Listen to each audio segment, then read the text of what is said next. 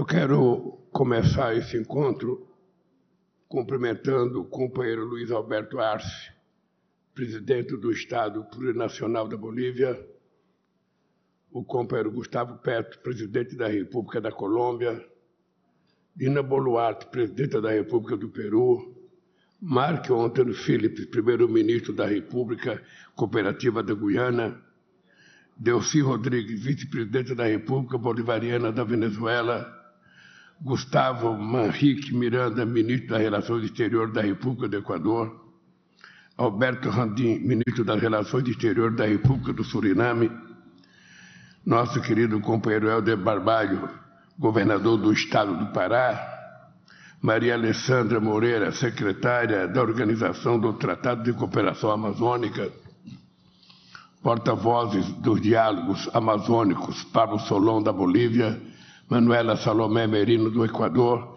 Slim Henrique Malta, da Venezuela, Ruth Consuelo Chaparro, da Colômbia, Prabo Neri, do Brasil e Toya Manchineri, do Brasil. Ministro de Estados brasileiros, Mauro Vieira, das Relações Exteriores, Marina Silva, do Meio Ambiente, Sônia Guajajara, dos Povos Indígenas e Márcio Macedo, da Secretaria-Geral da Presidência da República senador Nelson Trade, presidente do Parlamento Amazônico, Edmilson Rodrigues, prefeito de Belém, senhoras e senhores, amigos, presidentes, ministros e senhoras e senhores da sociedade civil, companheiros e companheiras. Ah, é. E esquecendo aqui de dizer que a minha companheira Janja está aqui logo atrás e a esposa do governador também está atrás do governador. É, é motivo de muita alegria reencontrar os líderes dos países da América do Sul para tratar da Amazônia, esse patrimônio comum de nossos países. Desde que o Tratado de Cooperação da Amazônia foi assinado em 1978, os chefes de estados só se encontraram três vezes, em 89, em 1992 e em 2009, todas elas em Manaus. Há 14 anos que não nos reuníamos. É a primeira vez que o fazemos aqui no Pará e é a primeira vez num contexto de severo agravamento da crise climática. Nunca foi tão urgente retomar e ampliar essa cooperação. Os desafios da nossa era e as oportunidades que surgem demandam ação conjunta. É por isso que anunciei a realização desta cúpula antes mesmo de assumir a presidência, quando estive na COP27 no Egito. Hoje, nos reunimos com três grandes propósitos. Primeiro, vamos discutir e promover uma nova visão de desenvolvimento sustentável e inclusivo na região, combinando a proteção ambiental com a geração de empregos dignos e a defesa dos direitos de quem vive na Amazônia.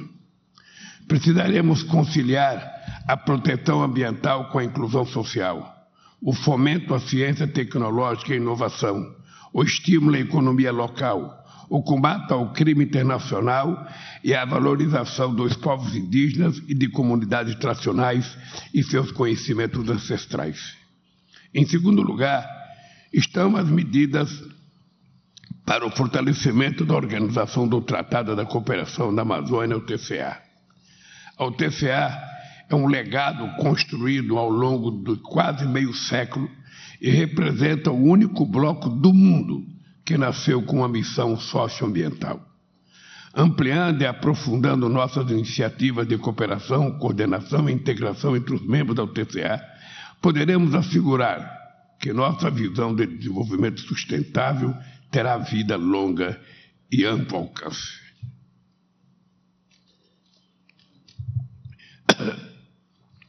Finalmente, fortaleceremos o lugar dos países detentores das florestas tropicais na agenda global, em temas que vão do enfrentamento à mudança do clima à reforma do sistema financeiro internacional.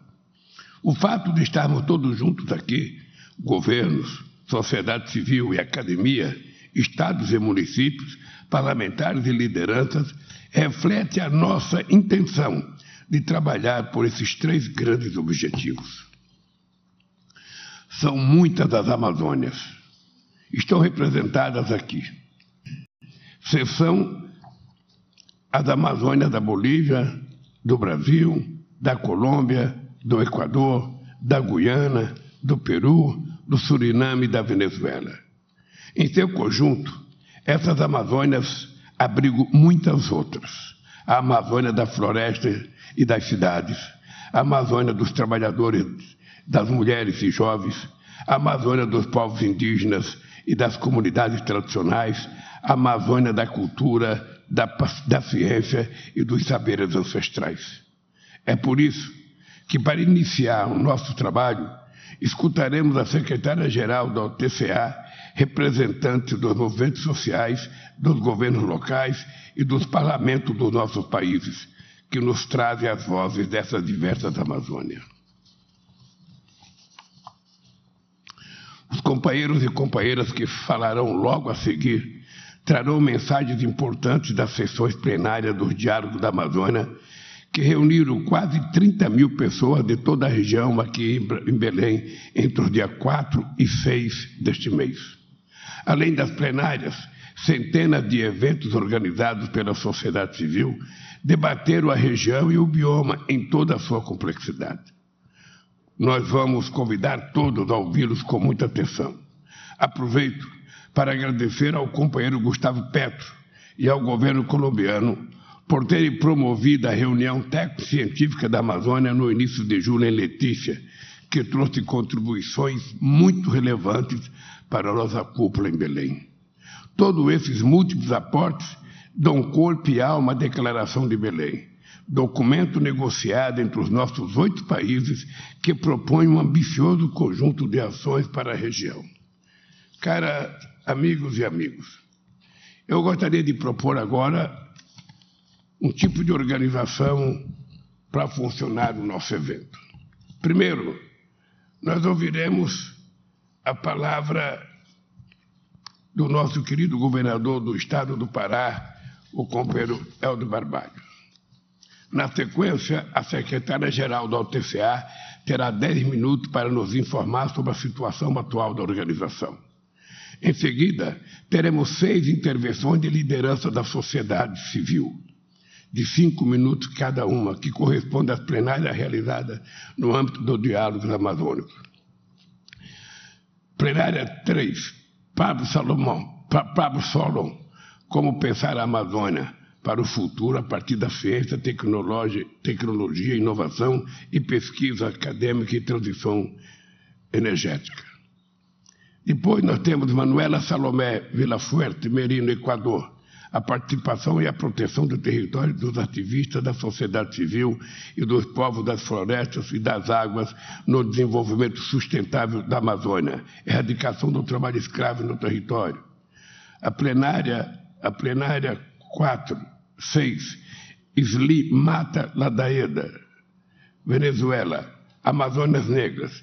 A plenária 4, Ruth Consuelo Chaparro, Colômbia, Mudança do Clima, Agroecologia e a Sociobioeconomia da Amazônia, Manejo Sustentável e os Novos Modelos de Produção para o Desenvolvimento Regional.